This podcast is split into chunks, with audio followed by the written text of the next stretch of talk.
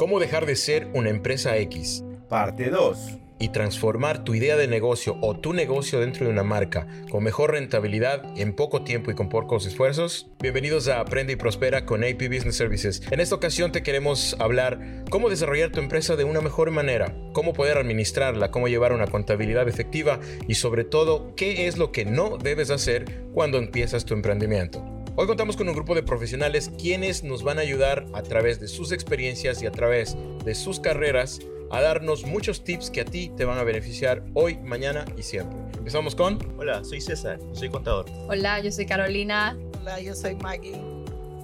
Hola, yo soy Andrés, estoy controlando la grabación también. Está trabajando.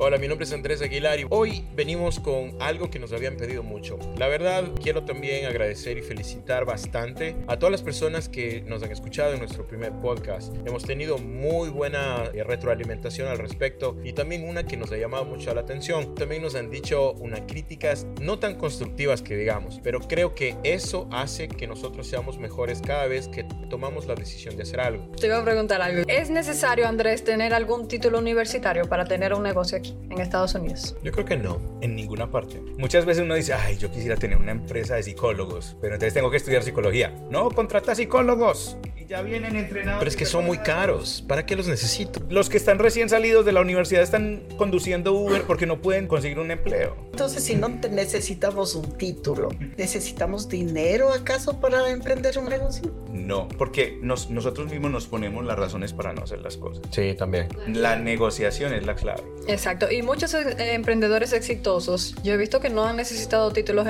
universitarios, como ejemplo Bill Gates.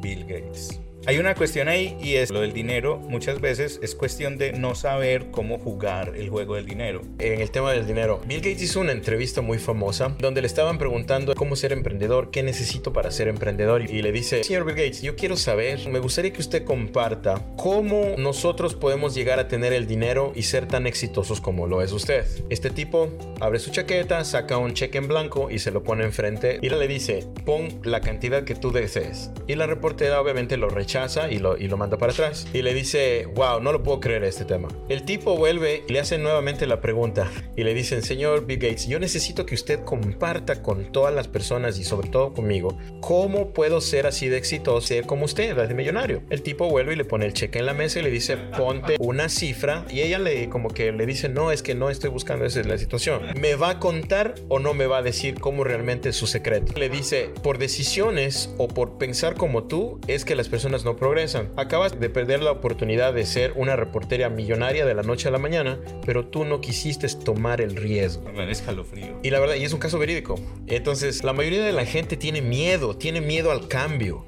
Eso es lo que realmente la gente tiene. Porque, por ejemplo, son agua. Sí. Y lo peor de todo es que no se dan cuenta de sus potenciales porque culturalmente venimos criados con el tema del no. El tema del no puedes hacer eso, no hables así, no digas asado, no te pongas así. ¿Por qué te pones así? ¿Qué te va a decir? Vístete bonito. Esta sección. Entonces siempre te crean un miedo que esto va eh, guardándose en ti. Y el miedo al cambio realmente es lo que a veces a nosotros nos fastidia bastante como latinoamericanos. Por ejemplo, eh, dentro de las comunidades hubo un estudio recientemente de la, de la Universidad de Boston y ustedes sabían que prácticamente en un año solo dos empresas de 10 continúan y las ocho quiebran en un año en los Estados Unidos. Realmente estamos en una situación un poco compleja porque empiezan desorganizados, empiezan a sobrepensar mucho. Entonces el, el, overthinking que se llama en inglés es lo que prácticamente me, me, me, mata, ¿no? Porque empiezan, pero yo cómo voy a hacer, pero no puedo pagarme ahorita. Tuvimos un cliente X. Le estábamos dando asesoría, ¿no? Y esta persona vino con varios problemas y me dice, bueno, verá, yo le voy a decir lo que está pasando. Realmente nosotros no hacemos mucho dinero y no vemos la necesidad de tener una contabilidad. Segundo, y entonces como nosotros somos pequeños, apenas nos alcanza, dice, para sobrevivir y cualquier cosa, tampoco hemos decidido abrirnos una cuenta de banco. Punto dos. Y por tercero, la verdad quisiera que me ayude porque algo se puede hacer porque nos mandaron esta cartita de, del IRS, ¿no? Y esa cartita llega con una multa de 5 mil dólares, algo así. ¿Qué pasó en esta situación? Abrió un negocio porque porque vio rentable eh, hacer lo que le comentaron y pues bueno, empezó a recibir, eh, recibir fondos. Sin embargo, no tuvo una administración apropiada ni tampoco una contabilidad necesaria, ¿no? Porque esto yo creo que no es opcional, sino tiene que ser necesario el llevar una contabilidad, no por el tema del, del gasto y todo. Entonces, bueno, le empecé yo a, a dar la asesoría y le dije, mire, necesitamos punto uno, necesitamos esto, ¿qué tal si hacemos un inventario de sus herramientas? No sobregaste bastante en esto, necesita tener una cuenta bancaria, necesita organizar su negocio, inclusive, y aquí uno de los puntos, ¿no? Ya pasando en materia legal, ¿qué, ¿qué, es lo que yo necesito para abrir una empresa en los Estados Unidos? Simplemente es tener un número de social, un número de ITIN, pensar en un nombre que le vamos a bautizar a esta compañía. Lo hacemos legalmente, tanto para el IRS como para el estado en donde está tu oficina principal. Y luego te asesoramos en todo lo que es el tema de los pesos, licencias y seguros que necesite tu industria. Ojo, cada industria tiene sus requerimientos. Esto no es generalidad de que yo me abro una empresa de construcción, pero también hago, qué sé yo, eh, más fácil. Pero tampoco hago uñas, corto el pelo, porque eso es otra de las preguntas que me ha venido mucho. Otro cliente X, XX. Este otro cliente también me ha preguntado de una pregunta, señor, si yo me abro una compañía, ¿puedo hacer jardinería, construcción y mi señora puede cortar el cabello? Si vas a cortar con las tijeras de jardinería. Sí. Entonces ahí es la mala situación y ahí viene el tema de lo que pasa es que en el otro lado me dijeron que sí se puede e inclusive puedo poner el seguro para las tres a súper barato el precio. No sé por qué usted me dice más. Aquí hay varios problemas y aquí es uno de los tips. Inclusive cuando elijas el nombre de tu negocio debemos saber cómo bautizamos a este negocio. Por ejemplo, Carolina, ¿qué pasa comúnmente en el tema de seguros cuando los, los clientes bautizan como, como les da la gana? Ahí viene la situación. Al momento de cotizar un seguro, eso es cuando le ponen las especificaciones de lo que hace la empresa, eso es el problema. Cuando se hace la cotización, esos seguros analizan el nombre y a qué se va a dedicar. Y si es algo que corre con mucho riesgo, no lo aseguran. Lamentablemente no lo aseguran. Y es por el nombre que le pusieron, o sea, como la actividad que le pusieron a esa empresa, que a veces ni siquiera es lo que hace la empresa camioneros extremos. Y ahí es que está la situación, como dice. Sí, lo que pasa es que aquí tenemos que entender algo. Cuando buscamos asesoría, nosotros tenemos que hacer una, nosotros tenemos que encontrar una asesoría donde realmente me digan los pros y los contras y sobre todo cuáles son mis opciones. La mayoría de gente que nosotros hemos encontrado, que hemos ayudado a gestionar, ha venido a nosotros por les abren X empresa y los dejan ahí botados a la deriva como barco a la deriva, como es barco, ¿no? Entonces los dejan a la deriva a estas personas y ellos no saben qué consecuencias ahora tienen. Claro, ahí pasa otro tipo de, de situaciones que conllevan luego a, a, una contingencia, luego con el, con el IRS, con, con, el Estado, porque en muchas de las ocasiones se le crea a la empresa, ellos ejecutan, no llevan un control sobre lo que hacen o sobre lo que generan y sobre lo que gastan. Entonces ya las consecuencias vienen a posterior. Quizás pueden, muchas veces pueden pensar ellos, no, pero si a fulanito de tal que tiene también una empresa no, nunca le llegó nada, ¿por qué a mí? No, no pasa nada, sigamos, pero la realidad es que luego llegan los, los documentos y cuando ya tienen ya un problema serio con, con el IRS, vienen las cartas, las multas, es ahí donde recién toman conciencia. En realidad le dan donde más le duele, ¿no? Que es en el, en el dinero. Exactamente. De nada sirvió que no, que yo gano, yo gano 6 mil dólares al mes, pero gasto 99 mil. y mi cuenta queda con un dólar o queda inclusive con el negativo. Otro caso que pudimos observar que realmente me dio mucha pena porque aquí se hace en cambio un gasto de recursos innecesario. Y aquí viene el tema, ¿no? Ese es el punto que por ejemplo Maggie pregunta, ¿cuánto dinero debemos tener para abrir? Ya sabemos que no debemos tener tanto dinero para abrir, sino tenemos que aprender a controlar esos gastos y saber sobre todo lo que estamos gastando. Porque por ejemplo, en esta empresa X viene un tema muy curioso. Estas personas quieren poner un restaurante y rentaron una propiedad que obviamente no está adecuada para ser un restaurante. Abren con una persona, les ayuda a abrir la compañía, les ponen todo, pero no les explican cuáles son los requisitos que necesita esa industria, por ejemplo, en temas de adecuamientos, en temas de inversiones, en temas de licencias, permisos y demás. Obviamente las personas van muy emocionadas porque pues obviamente es construir algo para ellos, como quien lo mencionan, desde el punto que lo vean, digamos. el problema es de que estas personas llegan, entran y en el momento que empiezan ya como ir al lugar, encontramos varias situaciones. Primero, que el dueño de casa se pasó de vivo porque le rentó por X cantidad que no era, no era nada pequeña, sino era bien considerable, y le dijo, usted puede hacer lo que usted le dé la gana ahí. Aquí tiene esto por tres años o cinco años, una vaina así, no, no recuerdo muy bien. Y ellos firmaron ese lease. Obviamente en ese lease habían eh, varios puntos que no iban a favor de la persona que rentaba, sino iban a favor del dueño de la estructura, en donde él no se responsabilizaba para nada, pero obligaba a los, a los tenants o a los inquilinos que dejen todo como estaba estipulado. En el otro lado de la moneda jamás les dijeron, tu restaurante va a necesitar un permiso de funcionamiento, vas a necesitar seguros, vas a necesitar X cantidad, solamente el adecuamiento. Ellos cuando ya empezaron a averiguar qué necesitamos para los permisos, se enteraron que necesitaban contratar un ingeniero y un arquitecto. En resumidas cuentas, un, es un emprendimiento que lleva ya más de seis meses sin poder abrir y ya han gastado sobre los 50 mil dólares. Y eso nos lleva, digamos, a otra cosa, Andrés. Qué interesante, ¿no? Ver cómo los clientes o las personas vienen. Entonces, eso nos lleva a ir justamente a un lugar adecuado para que nos guíen y nos digan cuáles son los requisitos para mi negocio. Porque si están hablando de que cada negocio está estipulado con diferentes situaciones, no todo aplica. Eso quiere decir que muchas de las veces las personas van donde un hábil, como decimos en mi tierra, que algo sabe de Copiuri, les hacen el nombre que no estaba adecuado, que no estaba para eso y también les mal guían en cuanto a lo que es las licencias, me imagino lo que estás diciendo. Entonces, pues desde ese punto de vista yo creo que si ya tenemos ese, esa idea de emprendimiento, pues dejémonos asesorar correctamente desde un principio para no gastar 50 mil dólares que no debíamos haber gastado justamente es eso, ¿no? Como dice el dicho, lo barato sale caro, porque por ahí consiguieron una persona que les hizo la apertura de la, compañía, hicieron el, trabajo de una manera muy artesanal o muy informal y a la final las consecuencias vienen después, ¿no?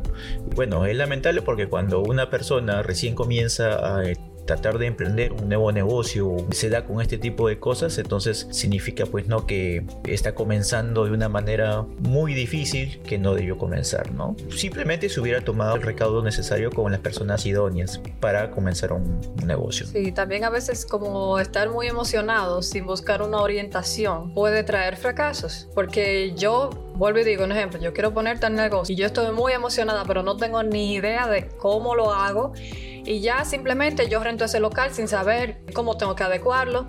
Ya ahí se va todo lo mismo que le está pasando a esa empresa X. Me emocioné, pero no sabía cómo hacer este negocio ni qué tendría yo que ponerle a este negocio. Y ahí vienen los gastos. Sí, es verdad. Es muchas situaciones, pero aquí cabe una pregunta. En 100 inmigrantes dijeron.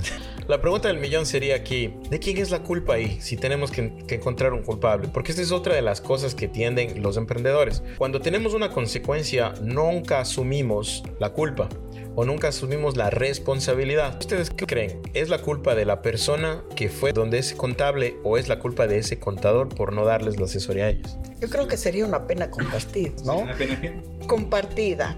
Yo quiero hacer mi negocio, no tengo idea pero también en mi afán no quiero gastar mucho. Voy donde una persona. Ahora, a esa persona le tocaría saber, ¿estoy capacitado para guiar esto o no? ¿Será que sé alguna cosa pero no sé tanto? Entonces ahí digamos, yo creo que el profesional, entre comillas, debería tener la capacidad de decir, realmente no le puedo ayudar más, sin embargo, puede referirse a otra persona o qué sé yo. Ahora, también de mi parte, me tocaría, digamos, empezar a buscar y asesorarme. Pero ahí van los comedidos, como decimos de mi tierra. No hagas esto, hombre, pero si acá nomás es lo que es más fácil. Te están queriendo cobrar de más. Mira, si mi fulanito hizo, mira, yo si quieres dentro de la copión y es así.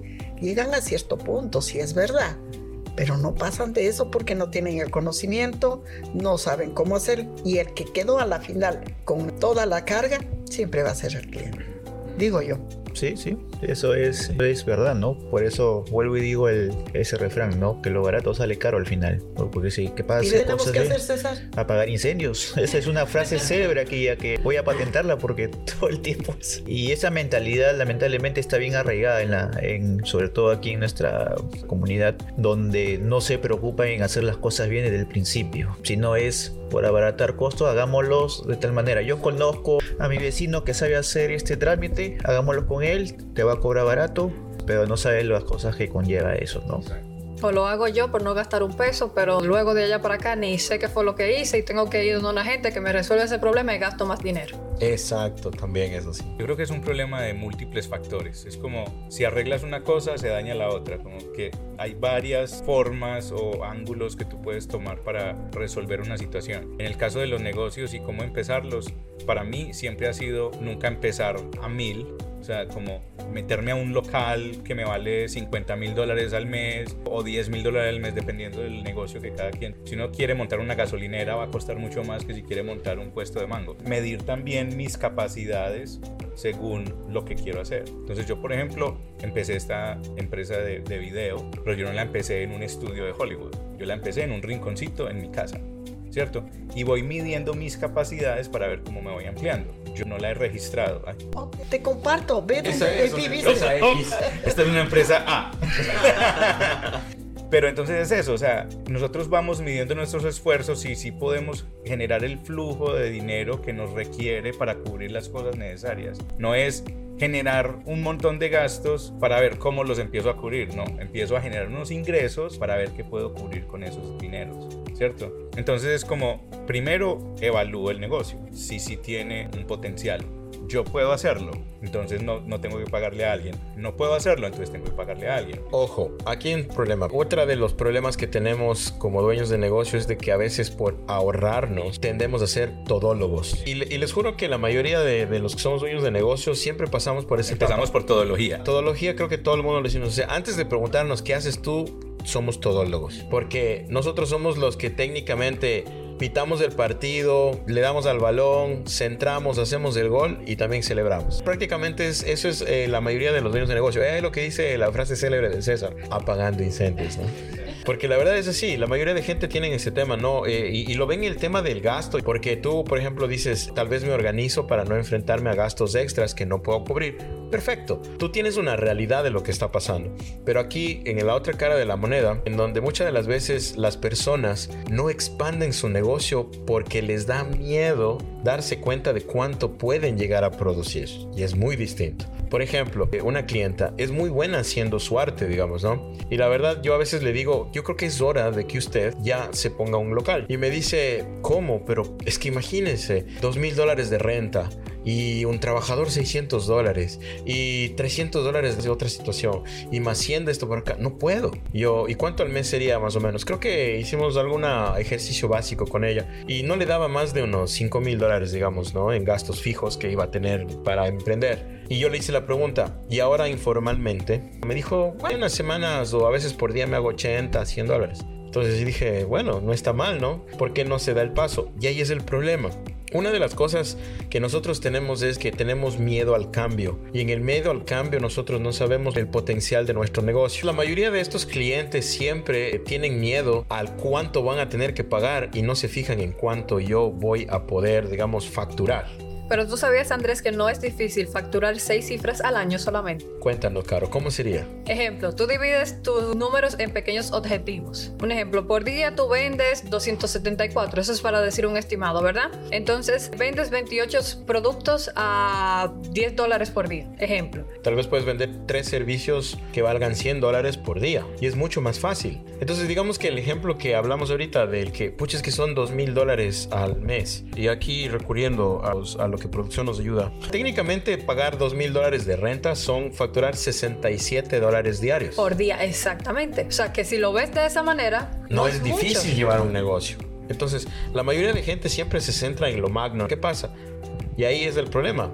En tu caso, desde la contabilidad, ¿cómo podemos, digamos, estas ideas centrarlo en los números? Bueno, es indispensable mantener un presupuesto, ¿no? Saber cuáles son mis gastos fijos, cuánto es la venta que yo espero tener en el, durante el mes para poder llegar a una meta. Básicamente, como costo fijo tenemos los alquileres, los servicios públicos, la mano de obra de nuestros trabajadores y los costos directos que vendrían a ser los productos que necesitamos para poder brindar el servicio o vender el bien, cualquiera de ambos casos, ¿no? Entonces, el presupuesto que nos ayuda, el presupuesto nos ayuda a tener esa información y proyectarla durante un periodo periodo económico, básicamente un año. Entonces, sobre ese año nosotros tenemos que calcular cuánto esperamos vender, cuántos son nuestros gastos, que es mucha, una manera mucho más fácil y tangible. Inclusive podemos tener ya de, por, de antemano cuánto es lo que vamos a ganar. Lo que sí siempre es recomendable es que hacer un presupuesto que esté dentro de lo razonable, ¿no? Tanto en lo que vas a gastar como en lo que vas a vender. Y ser disciplinado, porque a la hora eh, quizás del día a día que se va puede ser que en un mes ganaste bastante y otro mes ganes muy poco. Entonces el presupuesto si tú lo ves anualizado se va a ir compensando entre los meses buenos y malos. A la final del periodo del año vas a tener ya un número real y exacto, ¿no? Y como mencionaste ahorita, también no mezclar lo personal. Esa es una clave y muy importante, ¿no? Y, y como ratio quizás podríamos decir también que si tú quieres mantener un negocio saludable, si tú vendes mil dólares al mes, tus costos no podrían exceder el, 75%, con lo cual tú tendrías una ganancia de un 25%, vale decir 250 dólares, ¿no? Si vendiéramos mil dólares al mes. Por ejemplo, eso vendría a ser un ratio saludable, hablando en términos financieros, porque ¿cuál sería la imagen que daríamos de nuestro negocio que está siendo rentable? Y eso es bueno, porque al momento que quieras buscarte un financiamiento, crecer, vas a necesitar tus estados financieros y que muestren unas cifras realmente buenas, y eso te va a ayudar. Una pregunta, César, pero ¿qué pasa, digamos, si yo soy cabeza de familia y de ese negocio pues yo tengo que comprar comida, dar a mis hijos lo que necesiten, pero yo puedo coger de la misma tarjeta del negocio, o sea, es lo mío, ¿qué pasaría? no es no, no es lo correcto porque los gastos que tú tienes de tu negocio son propios del negocio, ¿no? Ahora, si tú necesitas cubrir necesidades ya personales, para eso tú tendrías que hacerte un pago como si fueras un trabajador más o dueño de negocio, como nosotros, ¿no? Que cobramos una, un cheque semanal para cubrir nuestros costos. En el caso de los negocios es exactamente lo mismo, ¿no? Entonces eso mantiene un orden sobre lo que nosotros estamos realmente gastando, ¿no? Entonces, con la tarjeta de negocio no puedo comprar leche. No. Si es para tu negocio que hace cosas que necesitan leche, sí. Ah. No la leche para tu casa, ¿no? Sacas de tu cheque semanal, mensual, y de ahí Pero hay veces, digamos, de que yo, me, yo como dueño de negocio digo, yo voy a gastar lo mínimo porque mi negocio todavía no está funcionando. ¿Qué pasa en ese sentido con mi sueño? Bueno, es, esa es una, es una muy buena pregunta, ¿no? Porque cuando un negocio recién comienza, probablemente no vas a generar muchas ventas, pero cuando ya la empresa comienza a generar una rentabilidad óptima, vas a poder recién, como repetí hace un momento, ¿no? Tu salario, cosas como ese. Pero cuando tú comienzas por sí solo, porque después de un momento crece de tal manera que ya no vas a poderlo hacerlo solo, vas a necesitar otra persona más que te ayude. Entonces, siempre el, reto es comenzar de menos a más. Una de las cosas que es muy importante como dueños de negocio, y aquí yo sí quiero ser enfático, es que primero la importancia de darte cuenta cuál es tu punto de equilibrio en tu negocio. Tú, como dices César, tienes que saber cuáles son tus gastos fijos y cuánto realmente está facturando al mes la empresa solita, digamos, de alguna manera.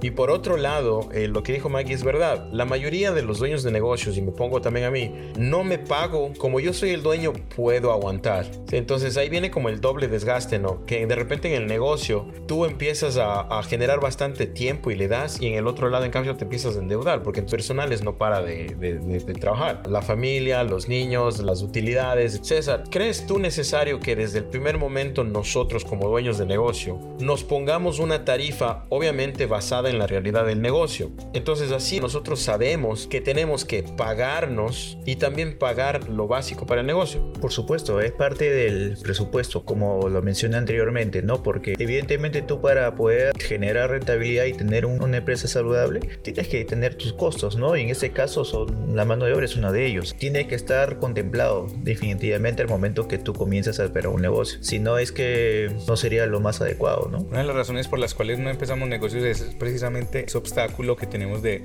pero es que si vendo, no sé, un mango, me vale 3 dólares, lo vendo en 5, solamente me estoy ganando 2 dólares. ¿Cómo voy a yo a producir un dinero suficiente? ¿Cómo voy a vender yo 2.000 mangos para ganarme 2.000 dólares? ¿Cierto? Entonces muchas veces pensamos es de manera lineal. Pensamos en 1 más 2 más 3 más 4 más 5. Pero no pensamos en 1 por 2 por 3 por 4 por 5 por 6. Y eso es lo que pasa cuando tú subes de nivel. Porque cuando pensamos en los costos no estamos pensando en la apertura de tus capacidades. Entonces, si yo sé hacer algo, por ejemplo, si yo soy camarógrafo yo soy editor, yo no voy a poder editar cuando estoy haciendo mi contabilidad, ¿cierto? Yo no voy a poder conseguir clientes cuando estoy haciendo edición. Entonces, yo tengo un editor y tengo un contador, yo puedo dedicarme más a grabar. Entonces, voy a hacer mucho más. Bueno, hemos hablado de muchas cosas, hemos compartido anécdotas, hemos compartido algunas sugerencias, pero sobre todo creo que necesitamos de ti, de que tú te decidas a visitarnos, a contactarnos o simplemente darnos una llamada y decir, cómo puedo cambiar X razón que tienes y con gusto nosotros podemos ayudarte. Carolina es la persona que nos ayuda en todo lo que es el tema de recepción y atención al cliente. Ella estará muy happy de atender tus necesidades y nosotros podemos ayudarte en muchas de las cosas que tengas en necesidad. Así que creo que este es un semillero y les agradezco mucho por formar parte, por ser parte, sobre todo por hacerse parte, ¿no? Así que sin más, llama a AP Business Services.